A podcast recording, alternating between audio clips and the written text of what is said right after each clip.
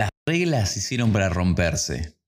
¿Realmente una frase que tiene sabiduría? ¿O simplemente el escudo que usa una persona para defender una foto que está mal hecha?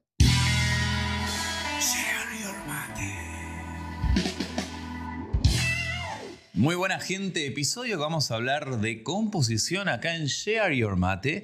Gastón Enría te manda una bienvenida, un saludo para que te prepares para este tema también polémico, en el cual venimos con seguidilla, el de la semana pasada y este, hablando un poquito de, estos mitos o de cosas que se escuchan en el ambiente, que la verdad que me gusta arrojar mi experiencia y mis opiniones al respecto para eh, armar justamente el debate y charlar con cada uno de ustedes y dar lugar a, a que se cuestionen, que no acepten las cosas tal cual las leen, tal cual las escuchan de personas conocidas, de gente que ustedes admiran, sino para que sea un espacio de apertura en la cual cada uno de ustedes lleve a la experiencia lo que escuchan en diferentes lugares, lo pongan a prueba y elijan no repetir cosas y fórmulas que se dicen o que se leen en páginas, sino las que ustedes realmente creen y aplican.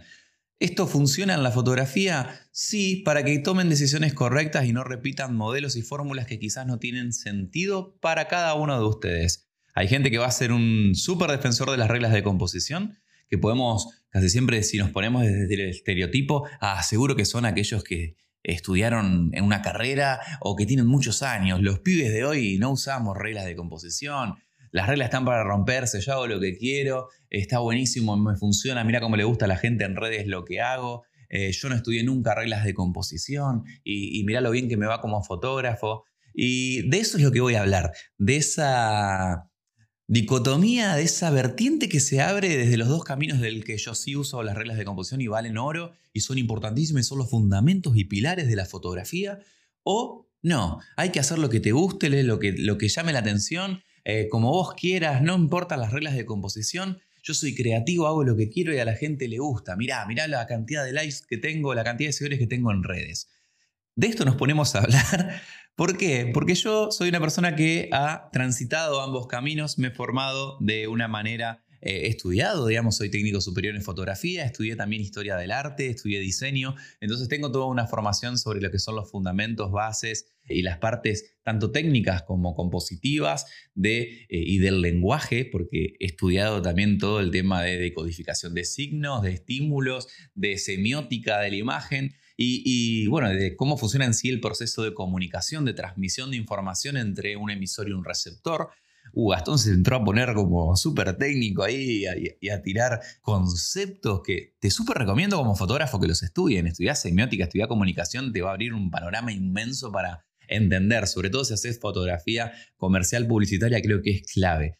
Pero en donde he aprendido muchísimas reglas y de cómo funcionan un montón de procesos que a veces para muchos fotógrafos, para muchos creativos, simplemente son cosas que funcionan, pero que no entienden que hay toda una base de fundamentos por detrás de todo lo que es el proceso psicológico subliminal, de todo lo que viene incorporado en nosotros a través de nuestra cultura, nuestra crianza y de la exposición a imágenes, publicidades, películas que eh, funcionan sin que nos demos cuenta en nuestro inconsciente. Entonces venimos seteados a través de las cosas que vemos y nos van enseñando para aprender acerca de armonías, para aprender acerca de paletas de colores que funcionan, aunque no tengamos conciencia, vemos una persona vestida de una manera y a otra de otra, y esta nos causa rechazo y esta nos parece acorde, agradable, y eso no tiene que ver con gustos y preferencias, sino que tiene que ver a veces con todas estas reglas que funcionan de forma subliminal o inconsciente en nuestro cerebro y por el cual ciertas cosas funcionan y ciertas otras rompen con eso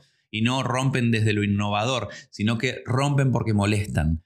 Todo esto que sucede es, de donde se desprenden, por estudios psicológicos, por estudios de grupos, por análisis de historia básicamente, de las cosas y lo que causa un estímulo, eh, una imagen y lo que nosotros recibimos de eso, lo que nos hace hacer esa imagen, esa frase, esa escena, todo eso está estudiado. Y de ahí es donde se desprenden todas las reglas que podríamos estar hablando. Entonces, si querés la respuesta rápida, rápida, rápida, como te decía en el anterior, las reglas se crearon para ser obedecidas. Para eso se inventa una regla, para que la obedezcan, si no, ¿para qué tendríamos reglas, no es cierto? ¿Qué pasa? Que el romperla el romper esa regla o el no caer dentro de la norma cuadrada tal cual hace que uno se despegue, llame la atención y demás. Pero romper las reglas no es no conocerlas y hacer lo que uno quiera, es entenderlas tan bien que podés romperlas con una finalidad. Y de eso es lo que vamos a estar eh, ahondando un poquito. Yo rompo esa regla porque quiero lograr esto. No por casualidad y por azar, porque no la conozco y bueno, me funcionó y tuve suerte. Eh, y voy a dar algunos ejemplos que los podemos, los van a asociar y si no se dieron cuenta, los van a empezar a, prestar atención a, estas cosas cuando miren una película, cuando miren fotos, cuando miren una revista, un libro, porque es de esos lugares donde les voy a dar dando algunos consejitos. Pero antes de hablar del romper las reglas, vamos a hablar de algunas reglas generales. Sos nuevo en fotografía, sos nuevo en filmmaking y querés aprender un poquito de composición o tenés del otro lado algún colega, algún amigo, eh, quizás son tus sobrinos, tus hijos o quien fuere que conozcas en tu entorno que está aprendiendo fotografía, recomendale este episodio, mandáselo y decirle, mira, escuchate esta parte del episodio que Gastón te cuenta las reglas principales de composición resumidas para que las comprendas. Sé que, aunque tengamos acá la parte visual en YouTube, no voy a estar mostrando imágenes de ejemplo, pero que voy a tratar de explicarlo. Esto es un podcast, así que vamos a tratar de desarrollar la habilidad de, a través de palabras, explicarte algo que debería mostrarse de forma visual. Y vamos a hablar de las reglas de composición las que considero básicas, las claves las más importantes, y luego te voy a explicar el cómo romperlas y el por qué se pueden romper, para al final darte una conclusión de si realmente importan las reglas o, como se dicen, si hicieron para romperse, entonces no le des bolilla y seguir creando con total libertad.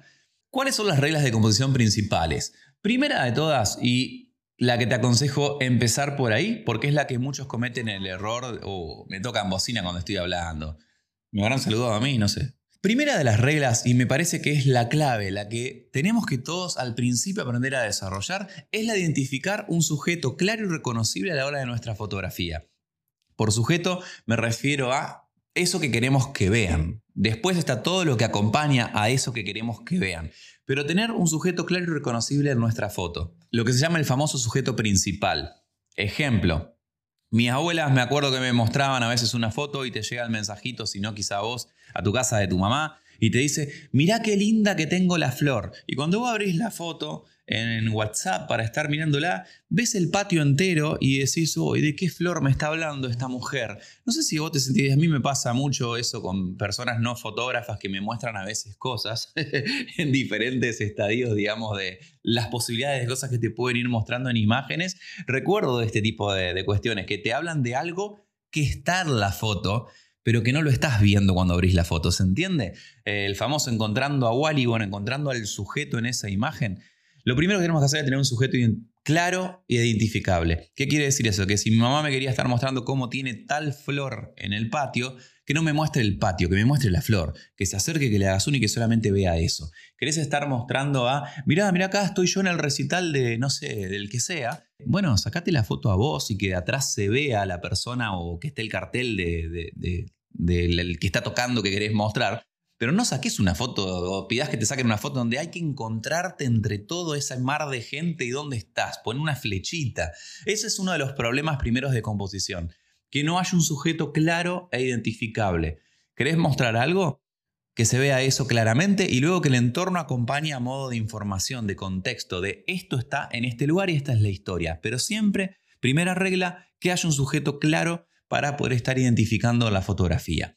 Segunda regla, es llenar el encuadre, que es una de las reglas también más básicas a la hora de, aprender a componer. Y va de la mano de esto, si querés ir a lo seguro y querés ir a el sujeto es este y no hay otra cosa que mirar, o no importa el contexto, que te quería mostrar esto en particular de ese contexto, recortar esto de ese mundo, sería llenar el encuadre, que básicamente ¿qué es? Tratar de que ocupe ese sujeto o eso que querés mostrar la mayor cantidad de encuadre posible. Sería mi caso, estás viendo ahí el, video, estás viendo el, el, podcast en video. Bueno, mi mano, si yo la acerco, la acerco y la acerco, estoy llenando ahí el encuadre, ¿no es cierto? Casi toda la foto lo ocupa ese elemento. Esa es la regla de llenar el encuadre. Que solamente se vea eso y nada más. Un tipito chiquitito en una montaña inmensa, eso no es un llenado de encuadre. Salvo de que justamente la montaña sea nuestro sujeto y le sacamos la foto a la montaña, pero ahí ya no estaría el tipito, ¿se entiende? Si quiero mostrarte en este caso el mate que estoy tomando, le haría la foto al mate. Si ese fuera mi sujeto, yo vendo mates, no lo pongo a Gastón acá con el matecito acá chiquito, le saco la foto al mate y nada más. Y voy a vender más, porque con esta, el loco acá al lado no, no, no, no van a estar comprándote el mate si me ven a mí ahí a un costado. Pero esa es una de las reglas de composición también claves. Llenar el encuadre. Tercera regla que, aprendemos, la de apoyarlos en líneas guía. ¿Qué, ¿Qué sería esto?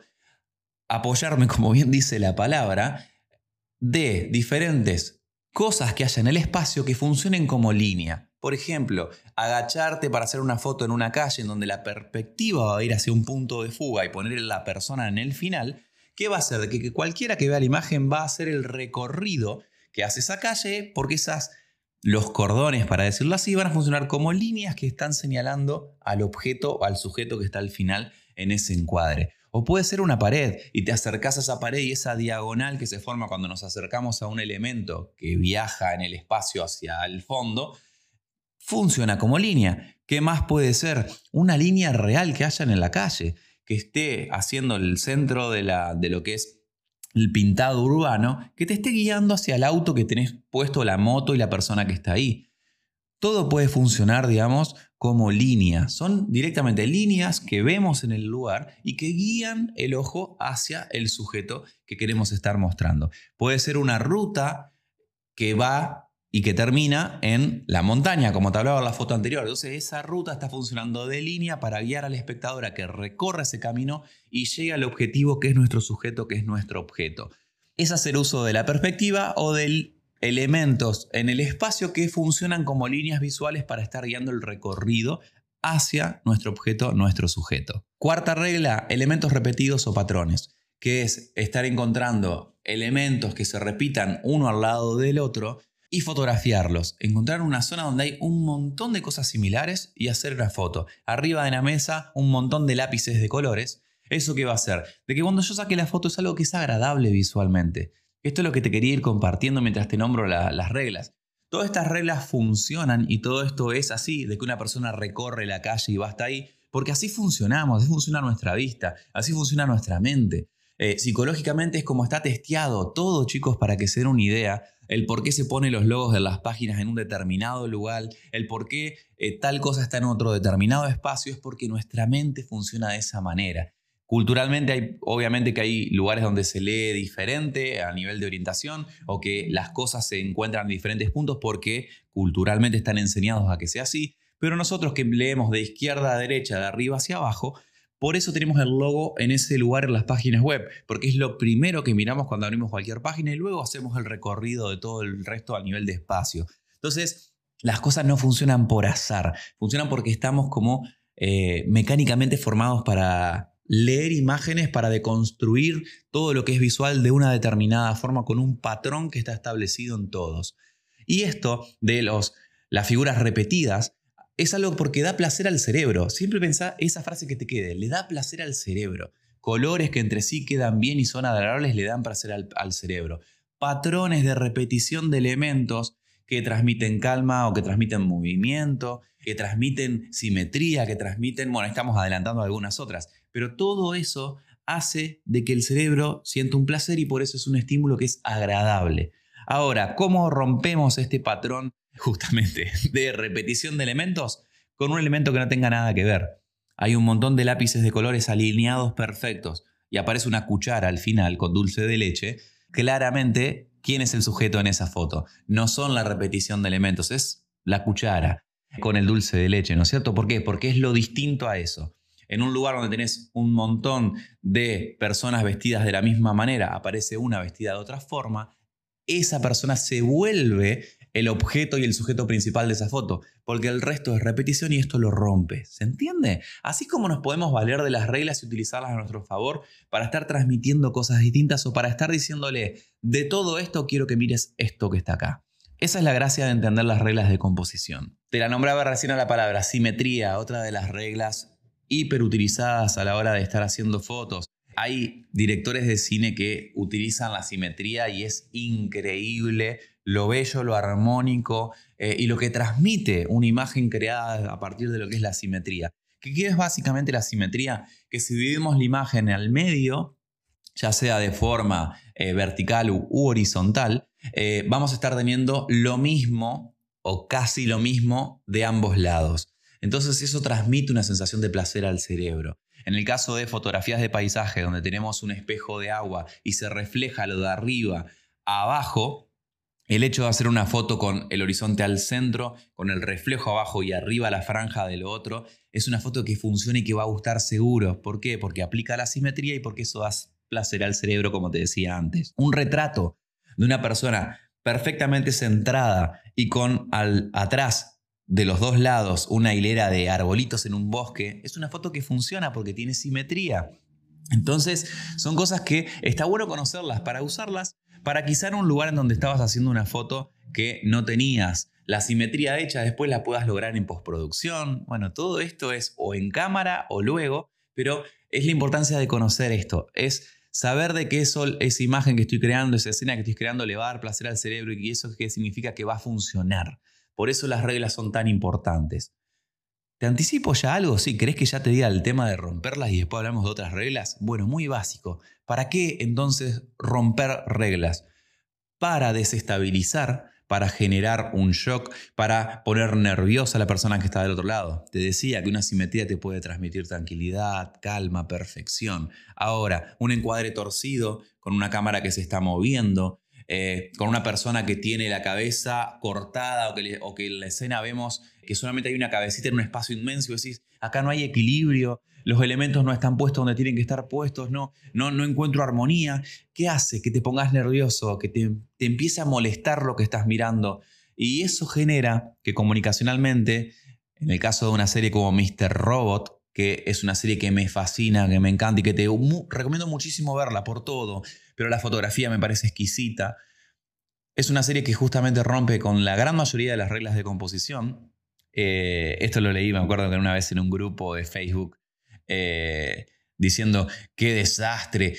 Esto lo, lo he mirá, desde que empiezo doy este ejemplo cuando daba workshops eh, en, en, el ámbito de lo que eran sociales.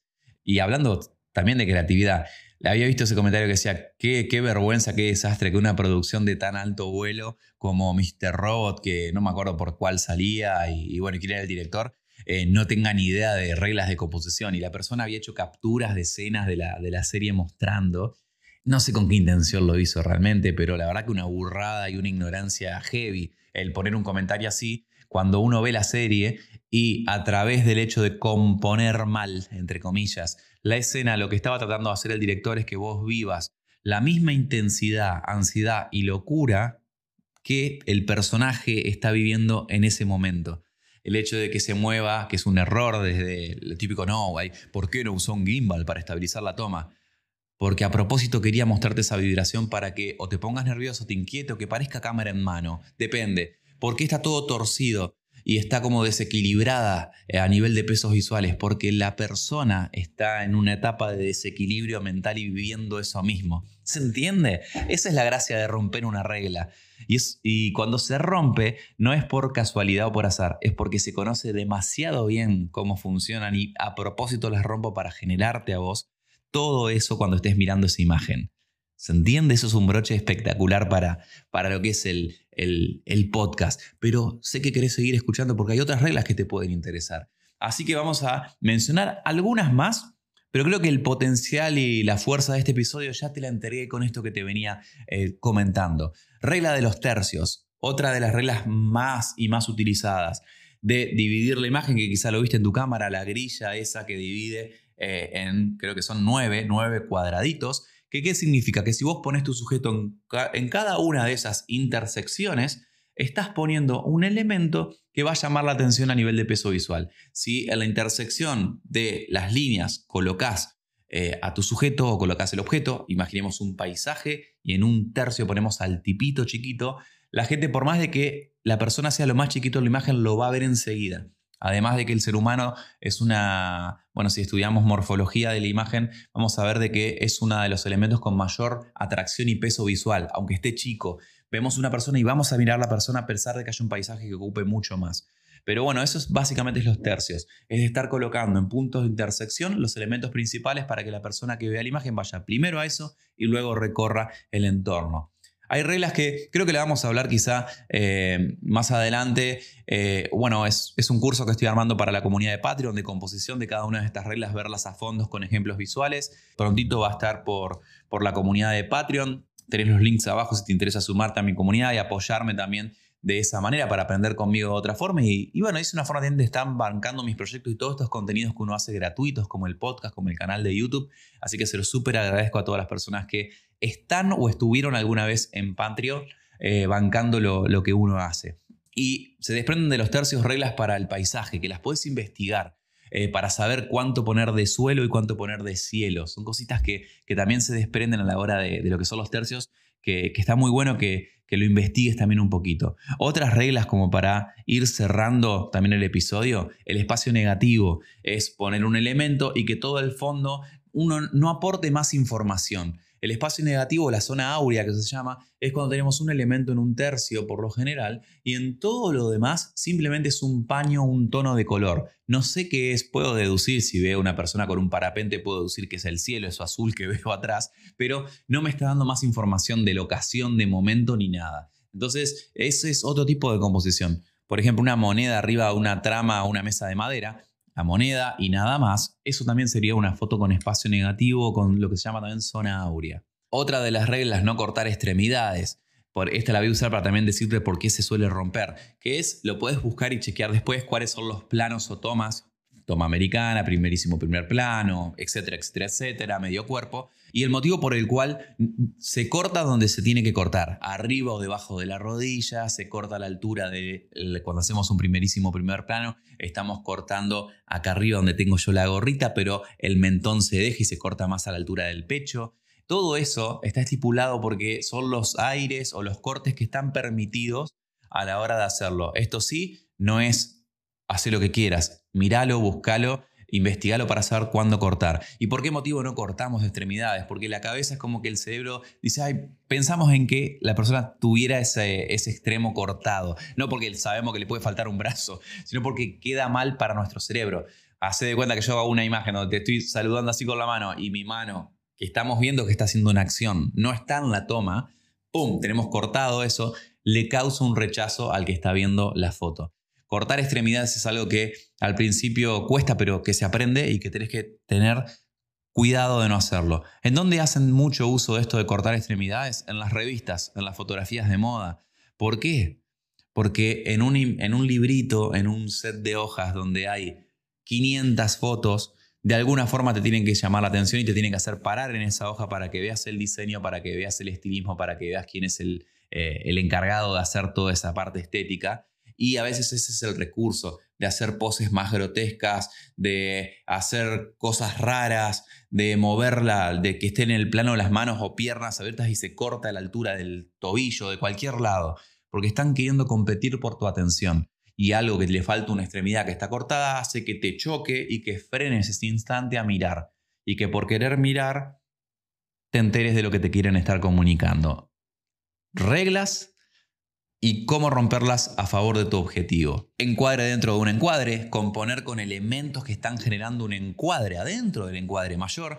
Hace de cuenta una foto a una parte de un auto y en la ventanilla se ve tu sujeto, encuadre dentro de un encuadre. Esto hay muchísimos ejemplos. A mí me encanta este tipo de, composición, me parece muy creativa. Pueden buscar trabajos de Steve McCurry con esto que es alucinantes y hay hasta comerciales enteros rodados. Creo que es Wes Anderson el que hizo, uno de los directores, una en vagones de un tren y demás. Eh, todo una, un comercial eh, basado en este tipo de regla de composición de encuadre dentro de un encuadre exquisito, muy pero muy bueno. Movimientos de cámara y cada ventanilla del tren es una escena que cuenta algo eh, muy muy bueno. Lo pueden llegar a buscar si lo encuentro o alguien lo encuentra, lo deja en los comentarios del video para que lo puedan estar chequeando. Eh, o si me lo comparte alguien por, por, las, por las redes, lo comparto en una historia para, para que lo puedan estar accediendo a, ver a, eso.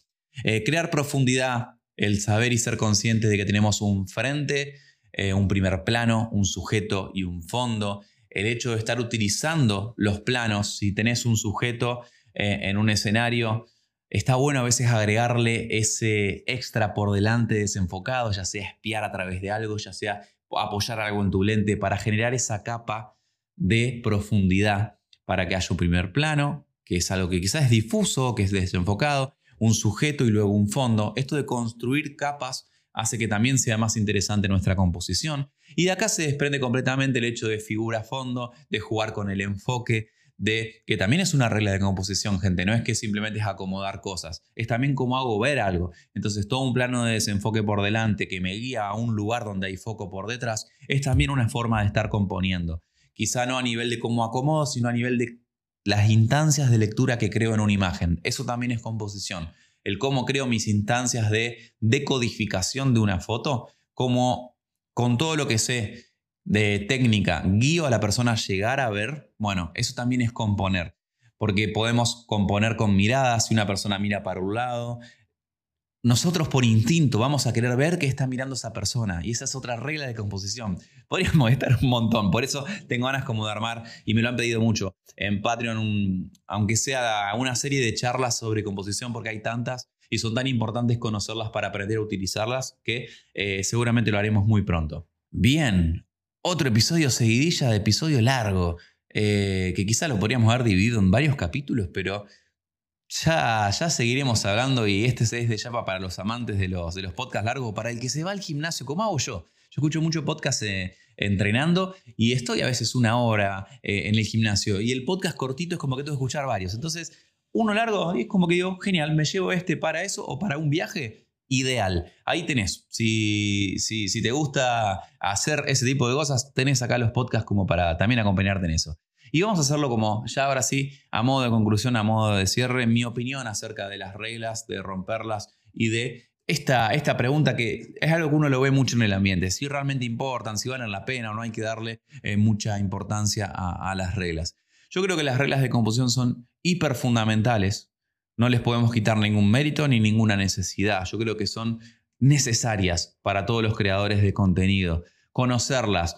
Obsesionarse por las reglas no, pero sí conocerlas y entenderlas y saberlas cómo funcionan, porque es la forma en la cual la gente luego desglosa tu foto y la lee. Entonces, conocerlas hace de que tengas un poco más de control y poder sobre la lectura. Entonces, son súper útiles, son necesarias, pero también hay que saber cómo romperlas para objetivos específicos. Te di varios ejemplos en el episodio como para eh, que puedas estar haciendo una adaptación práctica de a qué me refiero. Las reglas son fundamentales para hacer imágenes correctas, para tener una seguridad, entre comillas, de que mi foto tiene gran potencial para funcionar, para que sea mm, gustada, para que eh, sea armónica, para que sea bien recibida en la persona que la vaya a ver. Eh, a la persona que está sumergida en la lectura de esa imagen. Pero considero de que todas estas reglas no son suficientes en el mundo de hoy y que debemos, suficientes en el sentido de que creo que no es suficiente enseñar eso cuando uno enseña fotografía, cuando uno aprende a ser fotógrafo, a ser filmmaker. Creo que a, a las escuelas, a las academias y a los libros de composición fotográfica, yo he tenido materias que eran composición y lenguaje fotográfico durante dos años.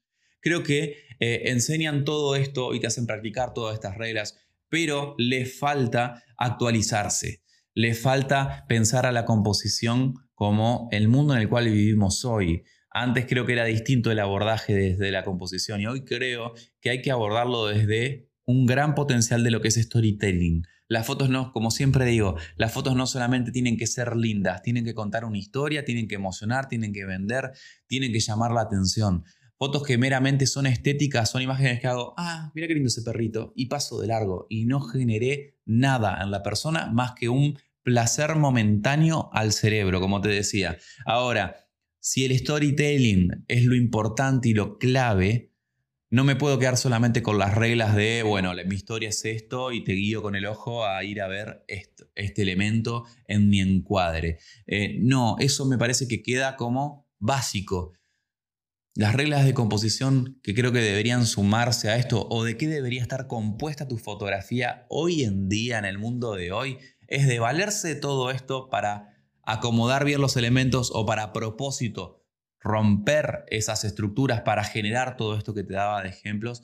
Pero creo que un siguiente escalón, llamémosle un nivel 2 a el que ya sabe componer, sería hablar de una profundidad de campo decidida, no aleatoria, no basada en un fotómetro que yo equilibro y lo dejo en cero, sino basada en cuánto dejo ver nítido y cuánto dejo ver en fuera de foco para jugar a la obviedad en tu cara, esto es lo que tenés que mirar, esto es lo que está pasando, o mira, te dejo ver este pequeño pedacito nítido para que lo entiendas y lo otro descifralo o créate vos tu propia historia. Eso creo que es una regla de composición también, que la hablamos en el escanón de figuras fondo, de sujeto, de, de esto está en foco, esto está fuera de foco, esto llama... Pero es poner esa regla y elevarla a un nivel de storytelling para jugar con el espectador que está al otro lado, para plantearle no la obviedad de una novela, sino el misterio que te plantea una serie, de qué va a pasar, quiero ver otra cosa, quiero seguir mirando esto. No el que miro el primer episodio y ya sé cómo termina, que la chica termina casándose con el tipo, que alguna queda ciego con silla de ruedas y después se cura, que el primer episodio ya sabes entero cómo termina la serie, la, novela mejor dicho, y, bueno, la terminas viendo igual aunque ya sabes todo.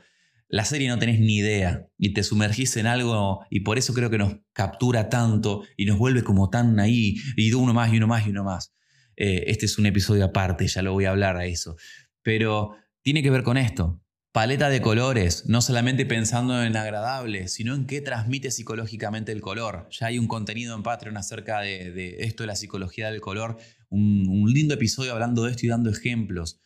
Paleta de colores, no para armonía solamente, sino para transmitir cosas. Creo que ese es un level 2 a la hora de la composición. Iluminaciones que comunican, no solamente que muestren. Dejar de pensar la luz como algo, eh, un fenómeno físico, un fenómeno que si pongo luz lateral, realzo textura. No, si pongo un tono de luz de una forma, con una dureza, con una calidad y con una dirección determinada, comunica esto o esto. No solo muestra. Level 2 a la hora de la composición, luces que comuniquen, no solamente que muestren. Y vamos a sumar una herramienta que a veces queda fuera de todas estas charlas, que es el retoque.